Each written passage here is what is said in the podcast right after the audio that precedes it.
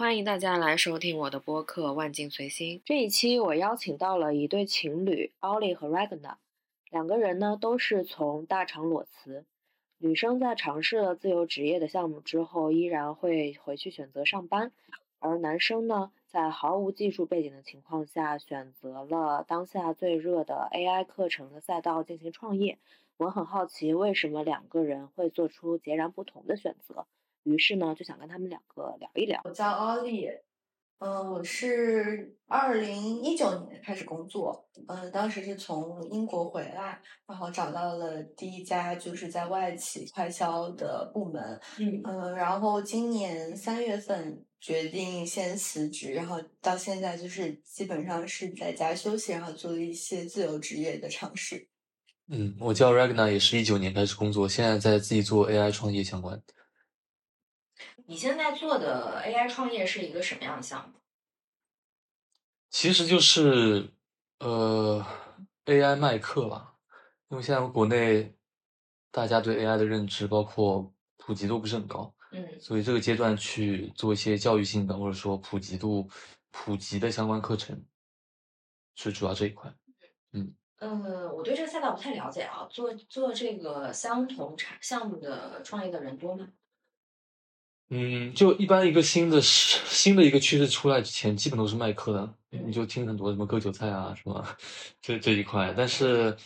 呃这很正常，因为一开始赚的都是信息差嘛，就你你知道一些东西新的出来别人不知道，然后你把信息差带过去，就做一些比较基础层面的一些科普。但我这我这一块，因为我我之前也说了，就我之前是大厂出来，在在德国帮他们做跨境，所以我现在做 AI 的话，可能更侧重点会更偏向于实际的一个场景，就是帮现在职场打工人啊啊，具体用 AI 去怎么提交工作这样一块。对，嗯，你对这个创业项目的一个预期的期望是什么样的？先养活自己。呃，养活自己可能大概是一个什么数据？每个人对这个概念不太一样。嗯，我觉得可能月收入七八千就算是可以养活自己，嗯，稳定的七八千。这个是第一个阶段的一个对目标，暂时还没有想的太长。哦，我想了，其实对，嗯第一阶段七八千，第二阶段三万左右，就持平我上一份工作，嗯然后再一个阶段乘两倍到七八万，嗯然后再往上的话，就我觉得可能就不是经济目标，可能得换个换个方向，不是做麦克。嗯对，嗯，OK。嗯，呃，奥利，那你退出职场以后这一段时间有什么样的打算吗？嗯，刚退出的时候其实没有特别多的打算。我当刚退出的时候，就是觉得很累，很难坚持，然后觉得那份工作不是一个我想要的工作，然后我就决定先先辞职，然后再看下一步。然后辞职以后，其实我很慌张，大概慌张了一两个月，然后那两一两个月就是也不怎么敢花钱，就是虽然也有一定存款了，但是。嗯，真正裸辞以后，我觉得那种只出不进的感觉是让人很恐慌的。但是过了那一两个月以后，就开始，嗯，进入了一个非常平静的状态吧，就是一直到现在。中间的话，我有五个月的时间都在做一个自由职业的尝试，就是我和一个上海的 community，然后有一个合作，嗯，叫 Artwork，就是我会结合一些当下比较我觉得有价值的展览，然后和上海的 City Walk 结合在一起，然后有一个一日游览的项目，然后我是这个呃项目的老师，也是招募学员的人，然后也是这个活动的记录者。嗯，这个活动就是一个月一次，然后我前期准备可能有个十天左右，然后真正活动就是一到两天，可能会有一一一一场或者两场。嗯，然后这这个我觉得还是挺有意思的，因为我本科和研究生读的都是艺术史专业，所以我觉得，嗯，其实一直以来我我都觉得艺术好像有点高高在上的姿态吧，特别是后面我做了快消品，嗯，也是想用平易近人的方式，把这个我能看懂的东西交给更多人。嗯，你觉得这个活动你做完了之后，给你个人带来最大的收获是什么？其实我做这个活动有一个非常嗯，有一个非常自私的出发点，就是我知道回去在面试的时候，HR 肯定会问你啊，就是你这段时间做什么了，有没有什么，嗯，有没有什么不同的尝试？那我觉得就这个东西就是一个很好的填填补简历空白的一个一个一个项目吧，就是我甚至可以把它包装一下，变成一个自由职业的尝试。嗯，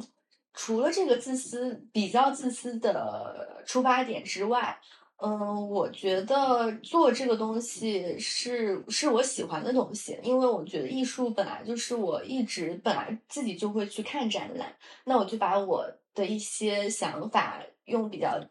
简单的方式把它写出来，然后传递给更多人。嗯，其实也可以跟更多的更大众化的机构进行合作，但是我选选了一个非常 boutique 的社群，因为我觉得那些人。更有意思，然后可以跟他们进行更深层次的交流。嗯，那你自己有想过呃转型做自由职业吗？其实可以去做自由职业，嗯，但是我是想提醒大家，或者说我的看法吧，就是自由职业其实也是。要工作，如果说你一个人是想要躺平，或者说他就是不是那么的想工作，我觉得自由职业和工作本质是没有太大区别的。就是我做这个嗯阿托克的活动，说实话其实也挺累的。我每天我要去就是自己去实看这个展览，就要去个两三次，然后我会去做很多很多的 reading，然后很多关于画作背后的一些含义的故事。嗯，我基本上做一场活动就要有个十天的工作日，然后这个工作日的话，其实它的收入回报比是非常低的。我之前在嗯有正职工作的时候，一天的税后收入可能就是一千块，但是我做这个活动，我做一场回报也就是一千块，所以我不觉得自由职业对于想要躺平的人来说是一个特别好的选择。嗯，哎，那你们两个是今年上半年大概差不多的时间段，呃，结束了上一份工作。对，差不多。那那个时期，呃，就是两个人都突然之间退出职场，我不知道这个对你们两个人当时的一个状态产生了怎么样的影响。当时就是我刚辞职的时候，其实我们还算了过，就是他可以每个月给我发点什么零花钱啊，然后我们当时那个房租也很贵，大概要一万块一个月，嗯嗯，所以我刚辞职的时候还拿了他的一些补贴，但是不久后他也辞职了，然后刚好其实我是有是我是有存款的，然后因为有。就是工作的时候，我会比较未雨绸缪吧，就是一直攒了一个 fuck you money，就是 原来你有这种准备。对，然后后来就是好像看了一个剧啊，还是什么，说里面有个人说，嗯，What's the point of having a fuck you money if you never say fuck you？然后我就当时就觉得特别不开心，然后反正又又有点小钱，能支撑个一年自己的生活费。你那都不算 fuck you money。被鄙视了，所以一开始怎么说呢？你知道发 Q 吗？你的概念吗？发发要多要多多多多啊！就是这是你的被动收入能够达到每个月平均 cover 你生活水平，被动收入。那是那个是没有那个是财富对呀，没有没有那那那个。你那个 fuck you 是个非常小的 fuck you。我那个 fuck you 就是，哎，这份工作我不想干了，我现在就走。什么？差不多就是这个概念。挺有意思。嗯，你继续。然后一开始他也要走的时候呢，压力还挺大。然后特别是我当时刚辞职不久啊，然后各种各样的声音啊，有一些非常保守的声音，就会说，呃，你现在是指。没有收入啊，然后你是嗯，就是完全是叫什么现金流是负向的，然后这种话当时听了也很惶恐，但是后来我就觉得可能每个人追求的东西真的是不一样，就是真的有人是会裸辞的，然后真的有人就是他再苦再累也也不会，就是他就是承受了非常多的压力，但是他怎么样都不会走，就是每个人是不一样的选择。然后我当时就有点想通了，我就觉得这个是我现在真正非常需要的东西，我就是想休息，那我就愿意承担这个后果。嗯，但我其实是非常，嗯，我还是挺烦的，就是别人会去说你这段时间。把它折算成现金，你你错失了多少现金？因为你这个你没有工资嘛。然后还有就是你现在要去找，要开始找工作了。就是每次和我的朋友们聊到这个的时候，都是还是心理上还是有些波澜。我也我也很烦这种，对他们，所以我不会跟这种人做做什么朋友。我觉得他们的 思维很狭隘。我不知道为什么他们就会催你，就说你现在在干嘛？对对，我就觉得很多那种爸妈式的，对对对对，那种感觉，说你到底现在在做啥？然后。我后来已经懒得说，然后他们会说说很多话啊，就说现在裸辞啊，大环境不好。但是就是到底什么时候可以裸辞呢？就是环境好的时候，你要顺着时代的趋势，要赶紧完成升职加薪；然后环境不好的时候，你要苟住，就是苟在自己的位子上，不要乱换工作。就是我觉得没有一个没有一个时机是。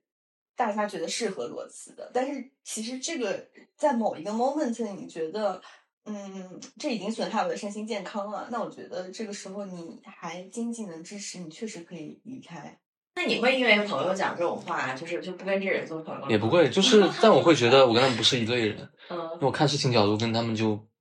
完全不不是这样。第一是我，我觉得不要因为宏观环境去去下定论。真的优秀的人什么时候能找到工作？嗯，真的，甚至你都不需要你的专业和对口。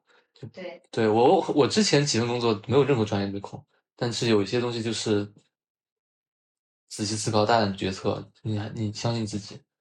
就可以了。那大环境我觉得要不是说完全忽略，但我觉得不要去像那种大环境论，就是 然后好像有一个什么现在狗住啊什么，我完全从来不这么思考，所以我不是很喜欢跟这种类型思考的人。交流东西，因为你交流到后面，你就发现他们的思考模式都非常的固化，聊的东西都差不多，那没有啥开拓性的。但我还是会怀疑，就是说这种话的人很多，就是他们说的多，我还是会稍微受到影响。就是会有人说你找不到工作啊，什么什么什么的，嗯，或者有人说就是你现在没为自己考虑啊，就是说这些话的人声音很大很多。然后还是会怀疑自己，这个，嗯，这个你自己脑脑子里的警钟，其实是证明你可能一部分的自己也在在乎这个事情。我是主动辞，你是主动辞职，对啊。那主主动辞职的人，一般来说确实是会在朋友圈当中掀起一些波澜，因为对于大部分不敢辞职的人来说，他会觉得你在联合利华工作，你为什么还要辞职？他就会不理解。但是真的很累耶！我真的当时工作十二个小时，回家洗完澡已经十二点半了。然后十二点半，我明天十点又要出现在公司。那我其实能给自己的时间真的不多。嗯。我记得就是让我下定决心要辞职的一个瞬间，是有一天我看着我的电脑屏幕，我要拍我们要拍那个广告的素材，然后我排了一个时间线。那个时间线就是，我就看着看着那些数字、那些日期，在我脑子里面已经没有任何的意义，它就变成了一个符号。然后我就觉得我这个人坏掉，就是我好像已经坏了，因为我太累了，我就已经看不动了，我就真的干不动了。然后我当天就说，我还是走吧，我还是辞职吧。然后当时我已经提了两次了，然后我老板其实也有点不爽，因为联合利华不缺人，就是你你进来，你这个态度，你还是赶紧走吧，反正就是。差不多就是这样，然后我就离开了。反正，但是前两年是环境好的时候，真的没那么夸张。就是觉得有还是可以回去，不一定是回大厂，但是还是有机会能找到一份自己喜欢的工作的一个原因吧。就是我在工作中有非常快乐的瞬间，就是有半年的时间，有一到半年的时间，我觉得我好像就是活在我。非常理想的生活状态里，然后我觉得要找到合适的节奏，还是有可能可以再试一试。嗯嗯，你在上海就是未来生活的话，就有包括跟男朋友的就比如说关系的一个进展啊，想要结婚，嗯，这样这样的有这样的规划吗？或者说你会规划这种事情？我会觉得可以规划，但是它不是一个强制的，因为我感觉我的终极目标就是想要更快乐，然后稳定的关系可以让我感到快乐，但是我我是觉得不太能去强求一定是这个人，有可能是别的人，有可能是。嗯，就也可能是别的形式吧，就是只要最后能达到我想要的状态，都挺好的。就是我其实就是想要那些快乐和自由的瞬间。嗯，就是你要的是快乐和自由的瞬间，但并不一定是快乐和自由的生活。嗯，因为生活不会完全就是快乐的。我觉得只要最后那些快乐加起来。能够大于不快乐就或者平淡就可以了。嗯，我觉得你讲的也很实际，就是，哎，听上去怎么说，就是也会让我有一点心酸，觉得在上海的，就是工作的年轻人真的太苦了，就是有一些快乐的 moment 就可以了，但是不会想说我就是要，就是比如说现在很多人想去的，我就是想要过上。自由快乐的生活，然后他们会离开上海啊，或者是通过一些别的方式，对。但是听上去就是你跟他们的想要的是不一样的，就是你你可能要求的好像没有那么多。我不知道他们是怎么过上快乐的生活的。他们 想，他们想的太简单了。对，因为我能想到去二线城市，生活成本没那么高，但是也真的不是很快乐，就是就是那边。没有那么多人，我在上海有很多朋友，在二线城市没有那么多人能理解我，或者说，我我想要现在就是我现在的生活是晚上我觉得很无聊，我就骑车去前滩那边看着黄浦江，就是一点点那个灯亮起来，我觉得也也也挺开心的。我不知道怎怎么样才能更快乐，有点这个意思吧，就是你去哪里都会有烦恼。嗯，我我觉得说说到这个，就是我会想到就是自由职业或者创业嘛，因为大家想要做自由职业或者创业，其实也是为了脱离呃打工的不快乐，就想说我自己有一份事业，能够去自由支配自己的时间，然后同时做自己喜欢的事儿，又能赚钱，这个是很多人梦寐以求的，想要去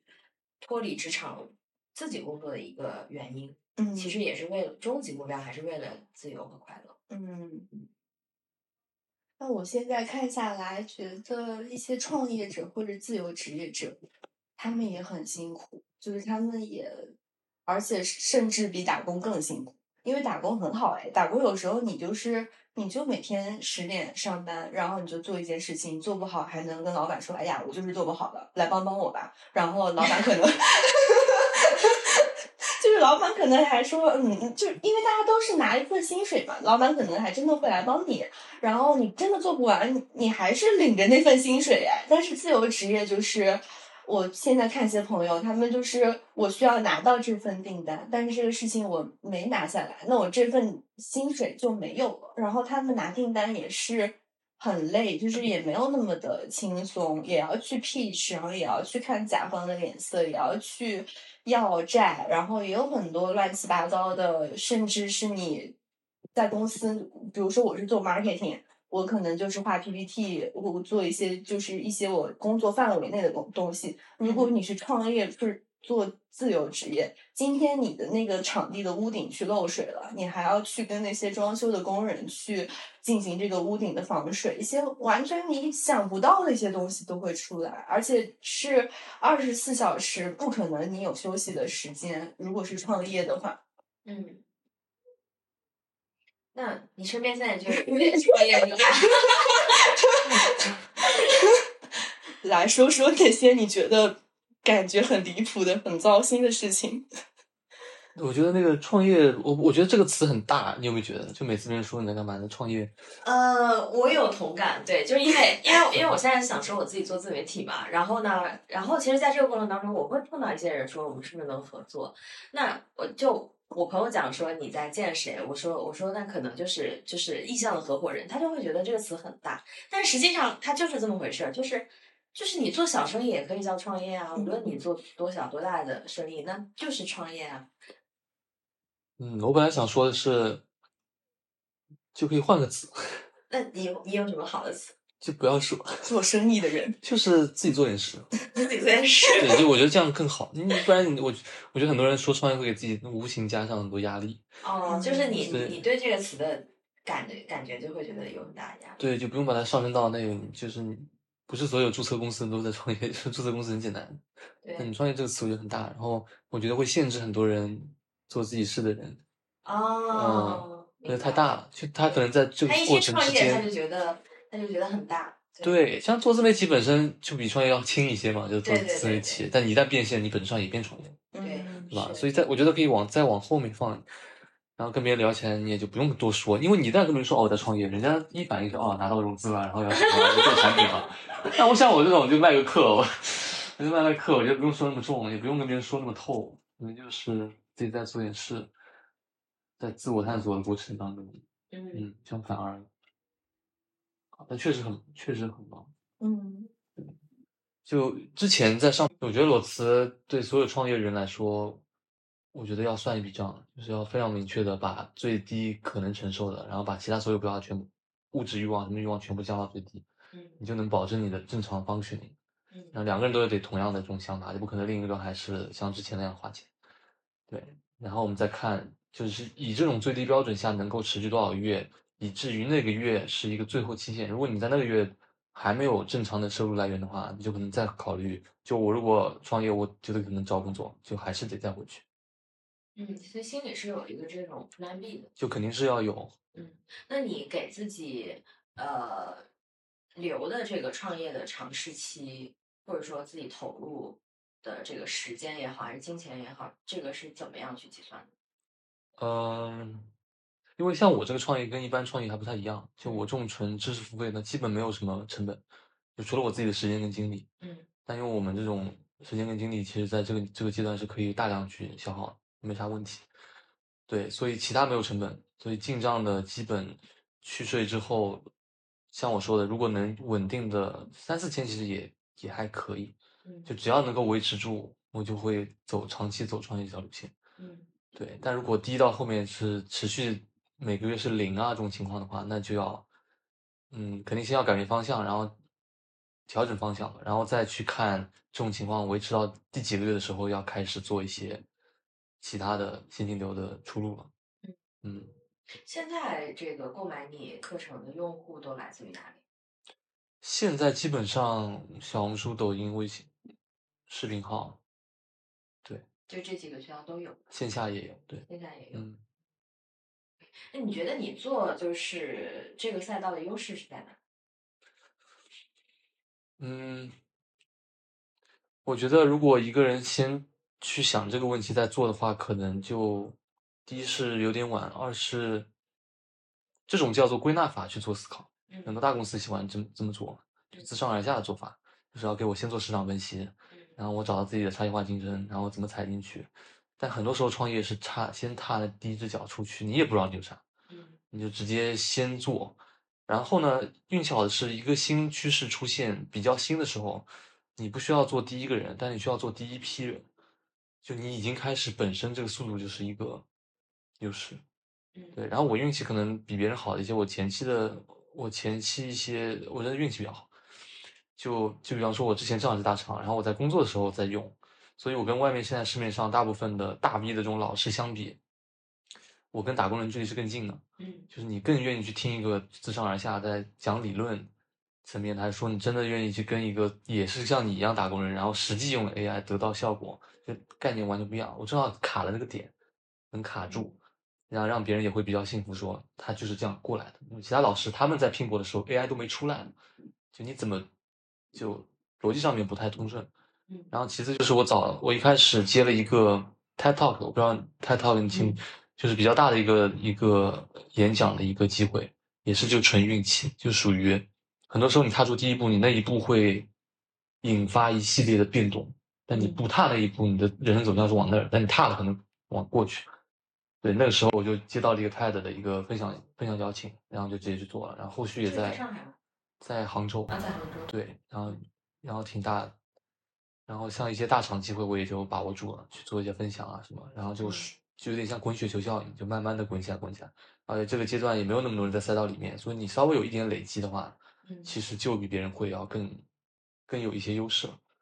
对，还有就看个人能力了，但我现在也没有那么笃定说我就能力特别强，因为我现在太早。对，然后现金流还没有稳住，我也很多东西我也没有办法过多 promise。嗯，父母知道你现在在创业吗？那肯定知道了，我在创业。他们是支持的。他们呃，我我其实这个点还蛮有意思，就是我嗯父母，就我我尤其我爸，他是一个非常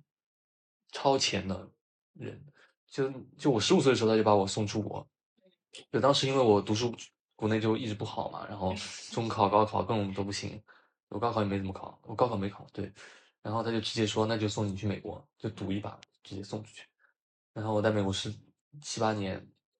就我还蛮感激父母能够超前做这种决定，就有些决定你逻辑判不出来，你得赌，但他们敢，就是我爸是敢这么做的。嗯然后包括像 AI 创业，我爸看了他还是比较，呃，他我记得他跟我说，他说他感觉我找对方向，就我第一次发了一篇我在线下做分享的一些照片啊，包括我的想法，然后我爸就给我发信息说说感觉找对方向，但我妈就属于稍微会有点保守一点点，然后我爸就会跟我妈说，你儿儿子可以了，可以这一块他方向是对的。然后我还蛮感激的，就虽然不管他们支不支持，我还是会做。但是如果有父母支持，那是一个非常非常锦上添花的一个一个事情啊。嗯，那你是九二年吧？而且刚才也提到说你们两个搬到这边来，作为未来的一个婚房。啊，好可怕的名词啊！不要叫它婚房，这这是我们住的一个地方。对，对对对，婚房一下子把我拉回到改革开放前。那那爸妈对你们两个的一个规划，或者说对你个人、对自己儿子的一个，就是这个结婚这件事情，还有包括说你创业，那那那同样都发生在这个时间段，就这个事情有就现在有在到一个什么样的对我？我我父母还算比较开放，他们不会去过度干涉这种这一块，嗯，什么结婚啊、创业啊，本质都是我们自己的事情。对，嗯而且我尽量，就我我我个人一直觉得这种事情在我的优先级里面是很没有那么高，嗯就我不会把它看那么重的一件事，越平淡越好，不要把它过度的放大它的重要性，没没必要被这么放大。嗯，那个，我觉得你之前拿到那个机会还挺好的，就是在杭州做、嗯做 TED Talk 那个机会，这个是通过一个什么样的机会得到的？真的就是运气。就很多人问我，说你这个有些东西怎么拿的？然后我就说运气，然后他们还以为我是谦虚，然后我跟他说不是谦虚，是真的，真真的是真的是运气。就是我当时有个瑜伽馆，嗯、我我是瑜伽老师嘛，然是后瑜伽老师对对对，然后我当时有一个跟我一起上课的同学，她的男朋友正好是那个学杭州那个学校，嗯，一个私立学校的一个正好是学校的校长。对，然后他们正好因为今年 AI 就特别趋势特别火，嗯嗯、就要在杭州那边办一个 TEDx 的和 AI 相关的，什么 AI innovation 啊相关的，然后嗯正好在招演讲人，嗯然后就问我，哎，你不是最近在做 AI，要不要申请试试看？对，然后我就申请了，而且我当时申请是纯用 AI 帮我申请，嗯，哇你，体会一下。那这个事情确实很有意思，就是纯 AI，嗯我全程我基本没没手写，有可能改了百分之十。所有的申请跟 TEDx 的两三轮个人自我介绍讲的东西，以至于后面的脚本全是 AI 完成。然后我之前弄的话肯定不行，因为我我英文虽然还行，但嗯是我跟跟像 ChatGPT 相比，就是这个能力完全不行，所以我纯用 ChatGPT 帮我申请过来，然后拿到机会，然后讲掉。我觉得还可，我觉得还行，这个嗯，反正运气还不错，嗯。然后通过这一次的这个机会，然后又链接到了其他的机会。对，我觉得有的时候，当你踏出那一步，叫做勇敢者的那一步，勇敢者的游戏开始了。对，你要你你你看，尤其是你看不到未来的情况下，你踏出那一步，很多时候会有机会，新的事情会发生。嗯，对我非常坚信这一点，但大部分人踏不出去，因为嗯，很多未知性是很可怕的，就未知同时存在了恐惧，也存在机会，但你得踏出去才知道。所以我觉得，就机会会过来，过来，过来，过来，然后越来越多，越来越多，但你得抓住。然后你机会来的时候呢，又不能特别的飘，然后一旦飘就会坠入到低谷。就我当时是有，这个我可以，这个我可以说对吧？就我当时是有坠入到到低谷，因为一开始机会太好了。然后我我也跟你说了，就前面也在说，就嗯呃，做了几次线线下分享，直接有就是就是算上价格了，就是 OK，然后都很都很顺利。但到后面，它其实有一段时间我自己都用的比较少，因为我感觉它好像实际解决的问题没有那么彻底。然后我的那个课程也会人越来越少，越来越少，然后基本就见底。对它，所以它不是一个这样子的过程，然后它可能是到这儿，然后一下子往下往下到特别底。然后我当时想说，账号直接被呃平台给限流，就完全流量为零，因为很多笔记什么跟政策隐隐私啊什么相关啊，对，就反正平台的一些违规啊什么，然后基本上收入又降到零，对，然后再慢慢从那地方再爬起来，就每次都是这样子上上下下。所以已经经历这样的一个过程有好几轮了。对，那在第一次取得了一个非常顺利的成果之后，后面突然之间又看到了一个低谷，你那时候的心态是怎么面对这件事情？嗯，就有一句话我从一本书上看到，非常非常非常很美的一句话，叫做呃，Every search begins with the beginner's luck and end with the victors being severely tested。就中文翻译过来就是所有的所有的旅程都是有新手的运气，一开始都是新手运气在，但是每次这个旅程快结束的时候，那个探探险家会被各种挑战。看你是否能踏过终点，所以开始很多人都是有运气的，嗯，对，但你马上都会遇到一些挑战。对我当时首先是这个，就是人数会变少，自己都用的变少。然后其次是我我在八月份的时候，我爸还得癌症，就突然就在我平台被限流，然后工作坊几乎就见底，收入为零的时候，然后我爸突然我妈打电话给我说我爸得癌症，然后要第二天要做手术，就很严重那种，就不是什么良性肿瘤，就肯定是恶性。嗯然后那个时候是完全就把我生活颠覆了，对，就真的谷底到谷底，就本来以为到底了，就再往下走两层，对，然后第二天我我跟我跟我女朋友，我们还就去医院啊，然后拿电脑，我直接还电脑打过去，然后做做视频啊什么，嗯。然后我爸要做手术，那医院里待了基本大半天，嗯，中午到晚上，然后后续做完手术，他我爸还进 ICU 嘛，然后还要再看情况啊，就整个就非常 chaotic，非常黑暗，然后你就会一下子觉得，就那时候连创业这件事都忘了，就是就当你身边很近的人突然遇到可能会离开世界的这样的一种风险的时候，你的整个世界观是会变会倾斜，嗯对，非常明显，你你就你会感觉到世界还在像原来样子走，但你已经不在世界当中了，就你被剥离出来，就你的情绪包括你的处境已经不是在一个正常情况下的社会。正常情况下，社会叫做我早上九点钟起床，我准备去上班，上完班我下下班，然后吃饭，然后我周末有约了个朋友。但创业的时候已经就本质已经是脱离，再加上突然出现一些极端情况的时候，你连最基础的，就你不知道未来会怎么样，你就是所以那个瞬间是直接到，就是完全超过这世界的一个地方。嗯，对，我不知道这样说能不能有点感。然后那个那种状态持续一两个礼拜，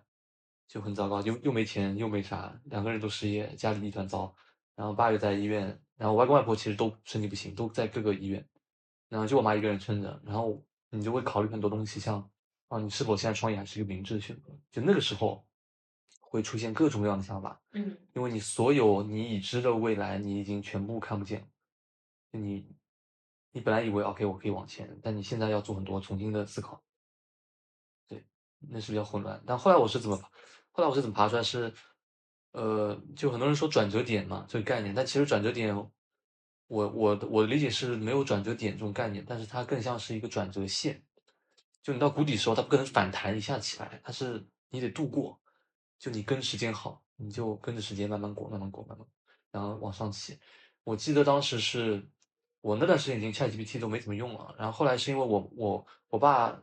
呃做完手术之后有一个医生的一个报告嘛，然后他提前给我妈看，然后说正式的一个医疗报告要可能一两周，但你可以先看一下这个出院诊断。嗯，但这上面写东西，我不知道你有没有看过这种类似的这种医疗报告，就你根本看不懂，就我妈看不懂，我也看不懂。然后后来我就把这个医疗报告直接文字复制粘贴到放到 ChatGPT，就 AI，我就想就顺手一做，正好。然后他就帮我把大概情况就以一些简单的方式就告诉我，然后告诉我是几期大概存在的一些风险，有哪些东西，什么基因啊什么，就非常酷。这个就当时我后来就觉得说，OK，原来就这个 AI 东西它是一个。它可能不是一个完全是一个工具，它可能更多在未来会成为一种生活习惯，而且它是真的实际能够解决到用户痛点的东西，就它离生活原来那么近，对，就我没有非常强制性的时候用一下，就当时真顺便，那顺便就起很好效果，我妈也知道情况了，我也知道大概情况，那虽然没有什么直接给你一个解决方案，但它让我看到一定的希望，就包括这东西它是实际落地能存在，而且我觉得 OK，那还是值得做的。对，然后还有一个最大的点是，为什么我说我不会再回去工作了？就是因为当我看到我爸得癌症，然后那个医疗费用很高，就先抛开说保险啊这种这种事情，然后我就在想，如果当你身边一个很近的人，今天医生医院就叫你要付一百万，不然你你身边这个人就会死，你拿不拿得出这个钱？然后这个就很明显的就把工作这条路给去掉，就我觉得因为它的上限很很低。就你要真的要有这种资金的这种自由，是必须得创业的，对，就不可能依赖于公司这样，所以就单这一点就让我更加明确说，OK，我不管怎么样，我绝对不工作，就我必须走创业这条路，才能给我身边我爱的人啊什么有更多自由。所以虽然这条路极难，就九死一生，但至少有希望。那另外一条路，他希望太就几乎是没有什么好的，没必要，就长远来看是没有必要走。是你爸是有保险的，他的保险完全可以 cover 他的我我知道，但我当时想的假设是在保险之外的，就是假设这个你就要出这样一个钱，不然他会死这样一个概念。嗯嗯，对，就我用极端情况来想这个问题。呃，我理解你说的这样的一个心路历程啊那其实首先在就是你爸爸遇到这样的一个事情的时候，那你作为 AI 的使用者，你真的无意的一个举动发现。那它给了你，呃，在职场使用之外其他的价值，真正的就是你体会到了它的一个作用，然后发现说这个东西是真的，你可以真的可以做下去。因为我个人有有有一段经历跟你这个还挺像的，就是我是二零年也有一段就是离职期嘛，然后会比较像，嗯，然后呢就会突然之间觉得。就是就是像你说的那种感觉，就是你已经不会再去思考什么工作啊这些东西，就是就是人家人的健康什么，它才是第一位的。但是你原来你的生活平顺的时候，你不会去想这些东西，你会觉得一切的秩序它都是在的。对，就完全是你。对，这就是生活中的这种黑天鹅事件发生了，然后一下子就是就是有一个有有一个这样的冲击吧。对，就是在。已经挺不顺的时候再来一次，对，就是生，我觉得这生命生活当中就会出现一些这种，然后就是对你的失恋，就看你能不能就在逆境当中你怎么去把持自己。嗯嗯，而且就本来刚刚我们是想聊一下就是亲密关系嘛，亲密关系和创业这边，但是但是我觉得其实刚才就是就是你们两个共同已经聊到一个话题，就是说就是现在这个大环境不好，然后很多人他。呃，工作是不开心的，对吧？然后呢，又就是就大家年轻人遇到这种生活上的重创，对吧？亲人住院是一种，然后失业是一种，呃，就是你所有的稳定的秩序都崩塌了。然后在此之下，还有什么东西是稳定的？我们能够抓住？就我觉得刚刚咱们的话题已经到这里。对，就我觉得逆境当中。因为所有东西都已经在变化，你抓不住；外界东西你抓不住，你只能抓内在，只能抓你自己。所以一个简单的办法就是，嗯，这个绝对是一个秘诀中的秘诀。什么秘诀？我都没听过。这个这个绝对是我都没听过什么秘诀，都不告诉我。这个这个这个是绝对对所有人听的会有很大很大的帮助的，而且你就是就是是这样子的，就是你的生活当中永远都有一定的。混沌跟秩序共存，混沌呢，你可以理解它就是一些未知的，但它它在比较平衡的状态下，它是很有趣的一种状态，就是一种探索新鲜事物，很刺激。但一旦平衡失调，就比方说逆境，一下子像我爸穿着，一下子未知度上到百分之九十以上，那个时候你就完全懵了，你就完全不知道该干嘛，就是一下子就脱离世界了。嗯但在这种情况下的唯一做法就是把秩序的这个程度提上去，再回到平衡嗯。但我们怎么去控制秩序？因为外界已经都崩塌的情况下，只能靠内在去提高秩序。就这举个最简单的例子啊，家里乱，把家里整理干净，嗯嗯嗯就这个，就是你从你最能够入手的、你可以做的小的细节去出手，嗯整理干净，你瞬间整个人状态就会变。整理干净，早上早起，时间定好，就给你自己树立秩序。就你在混沌状态，你一定要树立秩序。就你一旦混沌，你再不给自己树立秩序，你就永远坠入黑暗。就你也不管了，也不用起床，你也没工作，无所谓。然后每天十二点钟起床，然后你也啥事也没有，也没有目标，这个这种状态是很可怕的。你的所有的 positive emotion 全都会消失，因为所有的 positive emotion 是在于你是需要需要树立目标，但凡你离目标近一点点，它那个 positive re- 那个 emotion 它会 release，但你在完全混沌的情况下你没有，很可怕，然后你就永远陷入这种负面型。所以在很腻的时候，你马上得自我调节，然后家里该理的全部理干净，理得很干净，秩序。然后你每天去健身，有机会还去健身。就逆境里面要变得更坚强一点，早上要早起，就这么就这个时间定死了，每天要学习时间一小时定死，卡住。在你没有秩序的情况下，因为平时我们上班，其实你你这样想，我们平时上班朝九晚五，那时间是卡住的。就你虽然觉得挺挺烦，但是有秩序，你会相对比较安稳一点。就你知道每天还是九点到五点，然后你周末休息两天，然后又是九点到五点。虽然很无聊，但是它会给你安全感。但你创业就不是这样，创业是你全部自己把控。你要是不给自己设任何时间，你就会丧失力，然后你就会越来越颓废。所以在混沌当中，要给自己树立这种秩序跟框架。嗯所以你在就是碰到呃父亲住院的这这一次冲击的时候，也是通过这样的方式让自己不至于陷入太太黑暗的境地。让自己忙起来，就是事已至此。然后我该，我当时，我当时我爸住院那个礼拜，我还是能自媒体一周三篇那种。我在我爸做手术的时候，我还在做视频教人。就我一定要，我知道这是逆境，有的时候逆境，就是我我有点那个叫什么迷信一点点。嗯，很迷对，信。就我会觉 得，我会觉得说，现在上天就是在看你，看你在这种逆境下你怎么反应。嗯你真的就放弃了，那你要给他一个 sign，就告诉你，在即使在这种情况下，我都能一周三篇出掉，我都能把我要做的内容给做掉，我能够撑起这个家了，然后给对自己有负责，能够值得这个机会。嗯 OK，我我觉得一定要这样做，然后你这样会变得越来越坚强，而不是说怨天尤人，说啊，fuck my life，我的生我的生命怎么这样子，我又没工作，我现在父亲又这样，我现在就是这种没有帮助。嗯，嗯，就是你爸爸在做手术的时候，你那时候还我还在做视频，就非常专注，没有受到这个事情影响。那时候不会害怕吗？心里？怕也没用了，就那个时候，我已经在写遗嘱了，就是就我已经脑海中已经在构思，就想后面一系列事情。OK，我要哪些事情要交代清楚的，哪些我帮我妈、帮我父母这些还弄干净，全部弄好。就我得把最坏的结果考虑清楚。嗯，就某种程度上，因为当你父亲角色离开世界，你就成了父亲角色。对，对，就你成了那个秩序本身，然后那个时候你又不可能依赖我，我不可能依赖我妈做所有事情，我觉得这不不对。呃，那个时候妈妈在旁边吗？你在做对视频的时候？对，嗯，那他他他有没有奇怪说，哎，怎么这个时候你还在工作？我一直就是挺奇怪的，所以他也 习惯了。对，